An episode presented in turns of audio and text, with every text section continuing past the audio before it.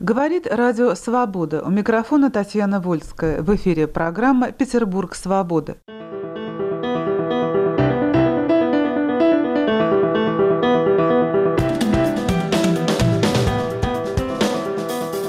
Столетия с начала красного террора и 80-летия большого террора Петербургский музей политической истории России вспоминает репрессированных поэтов, писателей, переводчиков Ленинграда. Среди множества жертв сфабрикованных процессов были Николай Заболоцкий, Бенедикт Лившиц, Даниил Хармс, Александр Веденский, Валентин Стенич, Николай Оленников, Борис Корнилов, Юрий Юркун и другие литераторы, расстрелянные, искалеченные или проведшие долгие годы годы в лагерях. О механизмах сфабрикованных процессов времен Большого террора мы говорим с сотрудницей Музея политической истории России Ксенией Чекадановой и руководителем Центра «Возвращенные имена» при Российской национальной библиотеке Анатолием Разумовым. Ксения Константиновна, вы читали в музее лекцию «Дело ленинградских писателей». Почему вы обратились именно к этим сфабрикованным процессам? 21 сентября расстрельная ночь очередная. Расстрельные ночи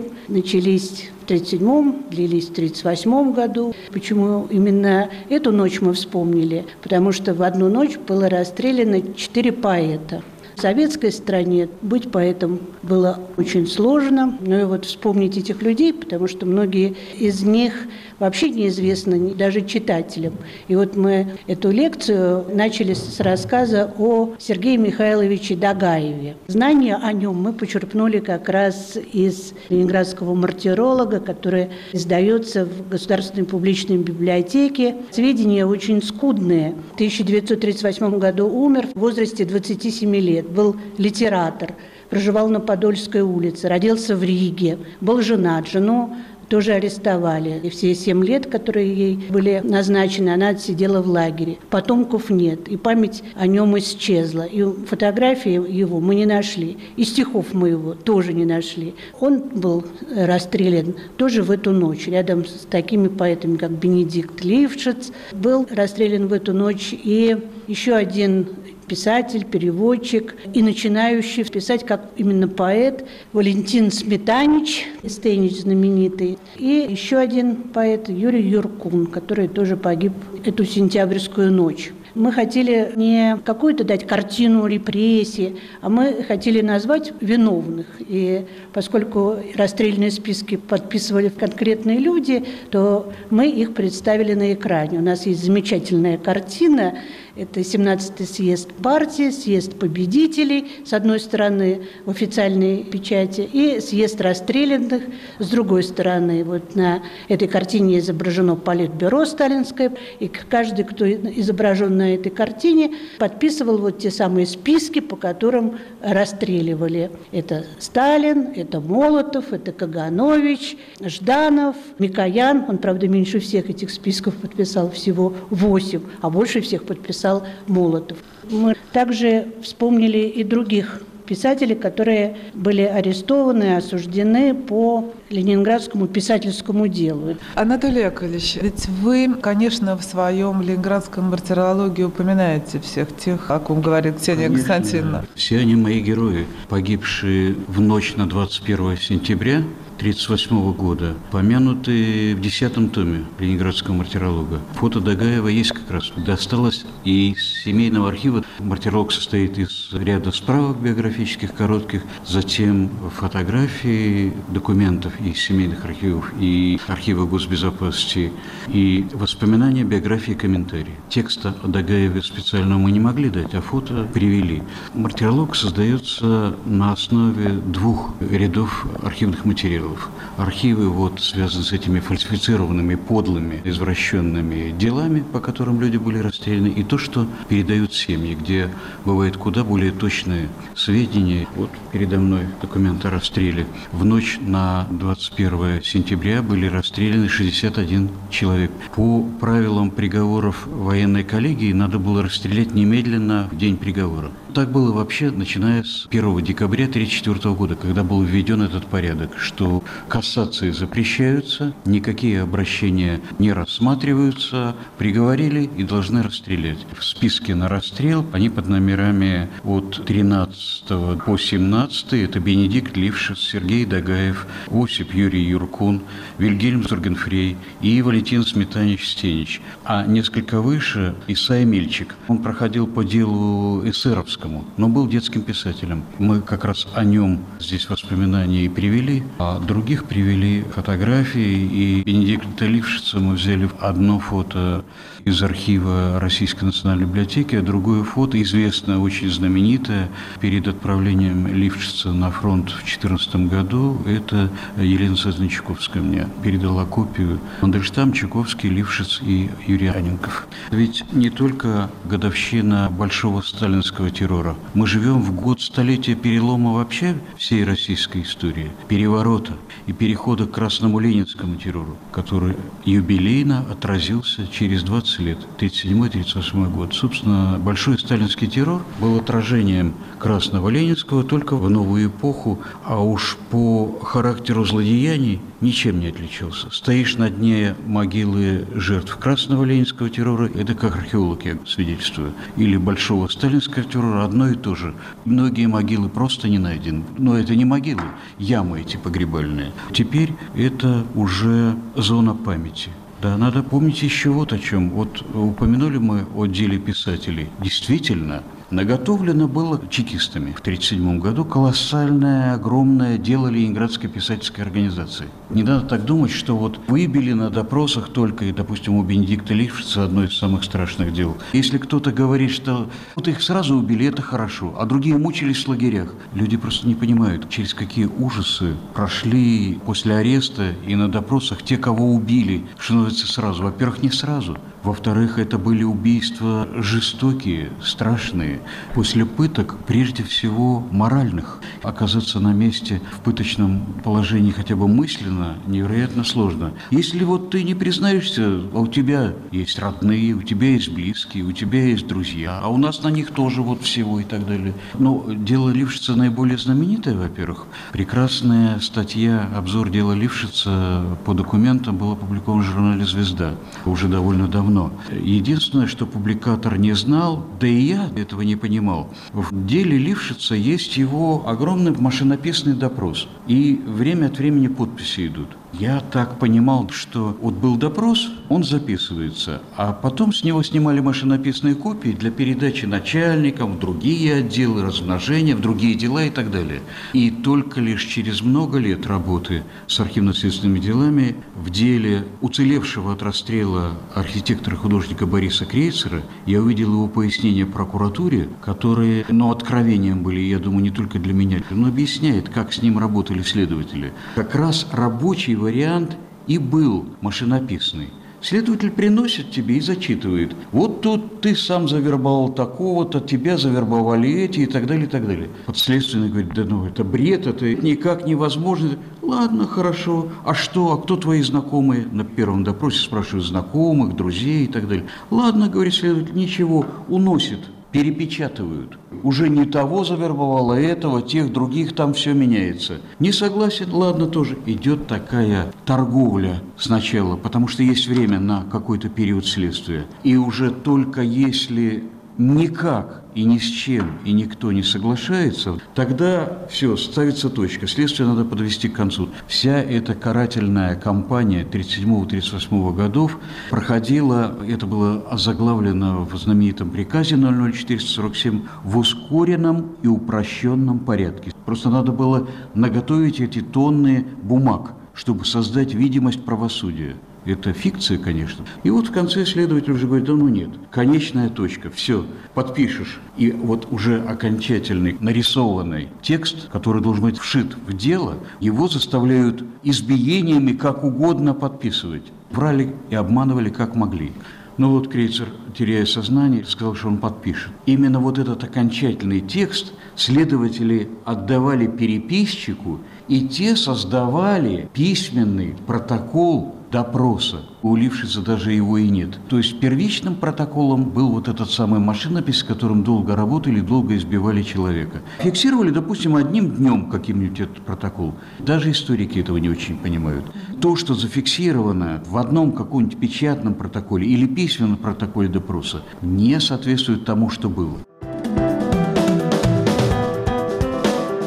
Говорит Радио Свобода. В эфире программа «Петербург свободы». О механизмах сфабрикованных процессов времен Большого террора мы говорим с сотрудницей Музея политической истории России Ксенией Чекадановой и руководителем Центра «Возвращенные имена» при Российской национальной библиотеке Анатолием Разумовым. Ксения Константиновна, вы знакомы вот с этим делом? У вас такое же впечатление?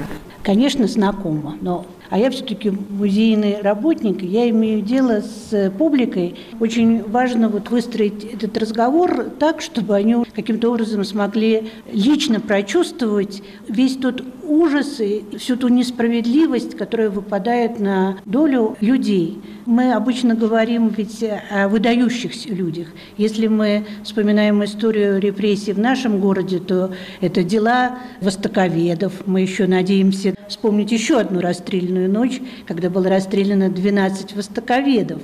В одну ночь мы потеряли целую школу петербургского востоковедения. Это дело инженеров, например, дело ученых, дело историков и так далее. А это дело поэтов. Вспомним еще одно имя Николая Заболоцкого. Вот тот самый случай выпал на его долю, который позволил ему сохранить жизнь. Скорее всего, он описывает это в истории моего заключения, текст, который он написал уже потом, 50-е годы. И он пишет о том, что вот э, впав в безумие, он спас себя. Он был на некоторое время изъят из этого следствия и вернулся, когда уже были, если я правильно поняла, вынесены вот эти приговоры расстрельные. Он был осужден по второй категории, отправлен в лагерь. И я позволю себе напомнить одно из его стихов 1932 года о жене и сыне. Вот сын Никита Заболоцкий, и мы должны вспоминать вот этих верных жен, которые сохранили сведения, не предали своих мужей, даже если они и были тоже отправлены в лагерь, и если они вернулись оттуда, как Катерина Лившиц, она же тоже была в лагере. И это дети, и это матери. Вот мать Сергея Колбасева, писателя расстрелянного или не расстрелянного, потому что конец его жизни неизвестен. Они сохранили вот память о своих близких и смогли связать эти времена. То есть этих людей хотели убить, хотели, чтобы мы о них навсегда забыли, только близкие дали возможность помнить их и друзья. Многие тексты стихотворные сохранили именно друзья. Вот я вспомню имя Якова Друскина. Благодаря ему мы имеем взрослую поэзию Хармса и Александра Введенского.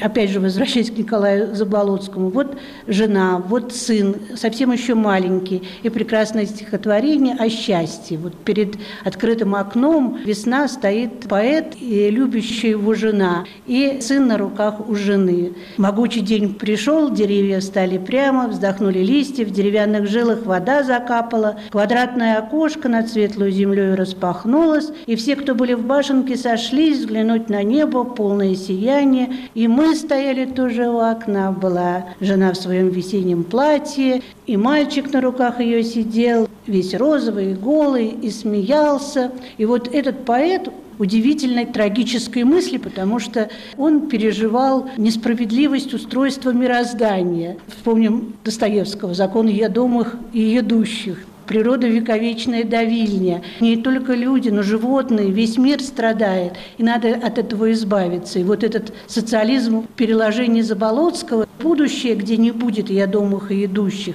а будет вот этот прекрасный весенний день. После этого стихотворения особенно трагично звучит его рассказ о том, как произошел арест. Это случилось в Ленинграде 19 марта 1938 года. Жена тогда была больна, Она лежала с ангиной в моей комнате, я объяснил ей, в чем дело, сотрудники НКВД предъявили мне ордер на арест. Вот до чего мы дожили, сказал я, обнимая жену и показывая ей ордер. Начался обыск, отобрали два чемодана рукописей и книг, и книги горят, и рукописи горят, и мы это знаем.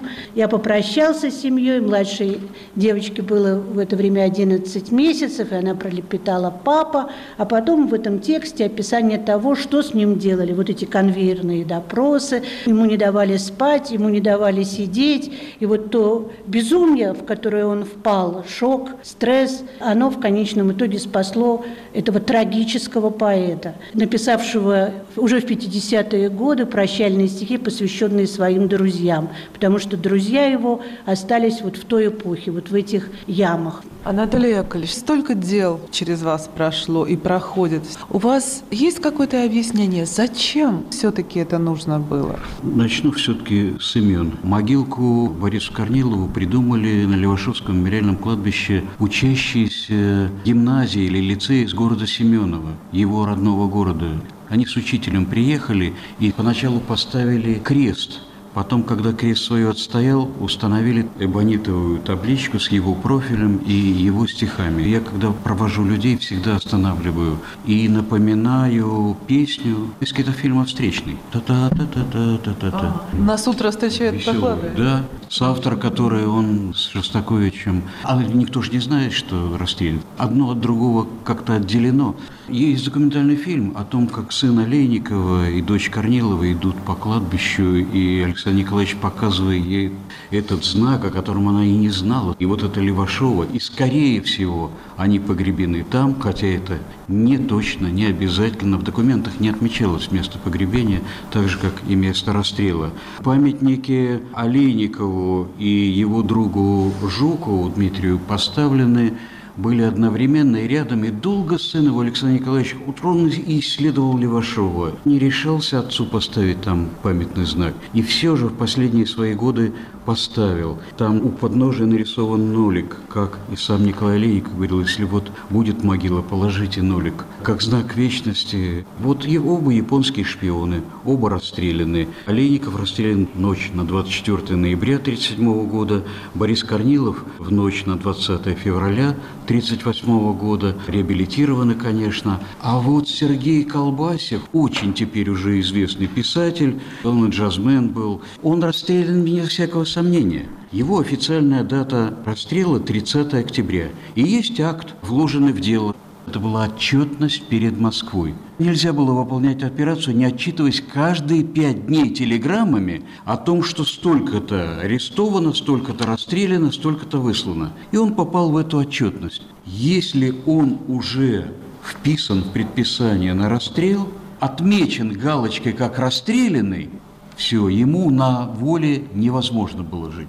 Николая Олейникова выдали коменданту 23 ноября, накануне расстрела а Колбасева выдали коменданту для перевода в отделение тюрьмы 10 января 1938 года. И таких примеров сотни, когда человек числится по отчетам расстрелянным перед Москвой, а его расстреливали иногда через полгода. В каких случаях это делалось? Для дополнительных допросов писали служебные записки, его оставляли, из него еще что-нибудь вытягивали, а потом по служебной записке опять-таки расстреливали. Либо, когда ведут человека на расстрел, и последняя сверка его биографических, а по казенным чекистским правилам установочных данных, тебя спрашивают фамилия, имя, отчество, год рождения, срок или дата ареста, чтобы не было ошибки. Вдруг потом отвечать, ты не того, или не так расстреляешь, а речь шла о десятках тысяч расстрелянных. Так что Сергей Колбасев расстрелян только позднее. Теперь я точно знаю, что расстреливали не в Большом доме. Говорит Радио Свобода. В эфире программа «Петербург свободы». О механизмах сфабрикованных процессов времен Большого террора мы говорим с сотрудницей Музея политической истории России Ксенией Чекадановой и руководителем Центра «Возвращенные имена» при Российской национальной библиотеке Анатолием Разумовым. Анатолий Яковлевич, то есть это легенда, что в подвалах Большого да, дома? Это, это предание, причем очень давнее, которое я услышал во время второй оттепели, которая у нас еще перестройка Романовкой называют. Я услышал городскую легенду, городское предание. В подвале большого дома стояла огромная мясорубка. Она людей перемалывала. Кровоток был проложен к Неве, Туда кровь стекала, окрашивая реку в красный, и даже какие-то катера разгоняли эту воду. По этому преданию стали возлагать венки и опускать цветы уже 30 лет этой традиции в первую субботу июня. Однако не было такой мясорубки. Нет, мясорубки не было. Но было не менее ужасно. Их расстреливали. Все считали, что это там же, в тюрьме Большого дома. Однако по предписаниям на расстрел, мы видим часто, что вот где находятся перед расстрелом заключенные. И они часто находятся не в ДПЗ или внутренней тюрьме, в тюрьме госбезопасности, а в ОДПЗ, в отделении ДПЗ, том предварительного заключения. Воинова 25, а сейчас Шпалерная 25. Одновременно существовал вот этот адрес, Нижегородская 39, ОДПЗ, отделение ДПЗ. Это бывшая военная тюрьма, это дом ЗАГ, затем в советские годы. А во времени большого сталинского террора к 1937 году это отделение вот той тюрьмы на Воинова 25. Это кресты, вторые кресты, изолятор Лебедевка. Теперь это улица Академика Лебедева. Вот туда всех жителей области, вообще приговоренных, сразу туда везли. Вот в этой тюрьме и расстреливали. Представьте фургоны, которые бы возили людей, истекающих крови или после смыва крови из большого дома. Это все-таки центр города. А вот та тюрьма, она на отшибе, в тупике. Туда машины свободно подъезжают, железнодорожные составы с заключенными разгружаются прямо туда, в распахиваемые ворота, из нее увозят в Левашово. Спецобъект, который был создан по типовому плану, безусловно. Большая часть документов большого террора не обнародована до сих пор. Не обнародована инструкция о порядке расстрела, о порядке мест погребения. Типовое следственное дело, которое рассылалось из Москвы в 1937 году вместе с приказом 00447. То есть образец следственного дела посылался. Отсюда они такие шаблонные. Там все было написано, каков должен быть протокол, каково обвинение и так далее. Вот по нему ускоренное, упрощенное следствие шло. До сих пор этот образец не опубликован. И документы о расстреле, насильственная смерть была не чем-то сакральным для людей, которые пришли к власти во время переворота российской истории в 17 году. А в центре этого так называемого первого в мире государства рабочих и крестьян водрузить, соорудить великую могилу. Ксения Константиновна, вы думали вот об этих вещах, когда готовили свою лекцию, когда говорите с людьми в музее, или вы не касаетесь все-таки этого? Я, естественно, об этих вещах думала, Зло уже состоялось, оно неизбывно. Трагедия это не изжита. Мы, э, так сказать, не провели вот эту внутреннюю работу. Мы сейчас вспоминали некоторые имена, ну, в частности, Олейникова, и вы вспомнили этот самый нолик. Ведь Олейников очень часто воспринимается как поэт, который писал стихи по случаю, сатирические, иронические. На самом деле это очень глубокое понимание человеческой ситуации вот в условиях тоталитарного государства. И вот этот нолик, с моей точки зрения, это не знак бесконечности, а это вот тот самый человек, который оказывается ноликом вот в этом огромном мире. Когда умру, то не кладите, не покупайте мне венок, а лучше нолик положите на мой печальный бугорок многие его стихи о маленьких существах, которых мы, люди, давим, не замечая. Таракан. Тараканы, бабочки, жучки. Страшно жить на этом свете, в нем отсутствует уют. Рано утром на рассвете волки зайчиков грызут, маленькая рыбка, жареный карась. Ну и самая, наверное, известная поэма о таракане. Таракан сидит в стакане, ножку рыжую сосет, он попался, он в капкане, и теперь он казни ждет. Он печальными глазами на диван бросает взгляд, где с ножами, с топорами вивисекторы стоят. А кто эти вивисекторы? Вот они, эти люди, которые там на большой трибуне кремлевской вещали о светлом будущем. И вот те, кто осуществляет его волю, а у стола ликпом хлопочет. Вот этот главный ликпом – это и есть наш товарищ Сталин. Инструменты протирая и поднос себе бормочет песню «Тройка удала». И «Тройка» здесь тоже не случайно. Николай Леников, как мне кажется, имел в виду ту самую тройку, которая осудила его и его друзей и многих других на эту вот страшную смерть. Стихи дают возможность, не зная, не читая архивных документов, понять, что там происходило. Говорит Радио Свобода. Вы слушали программу «Петербург свободы». О механизмах сфабрикованных процессов времен Большого террора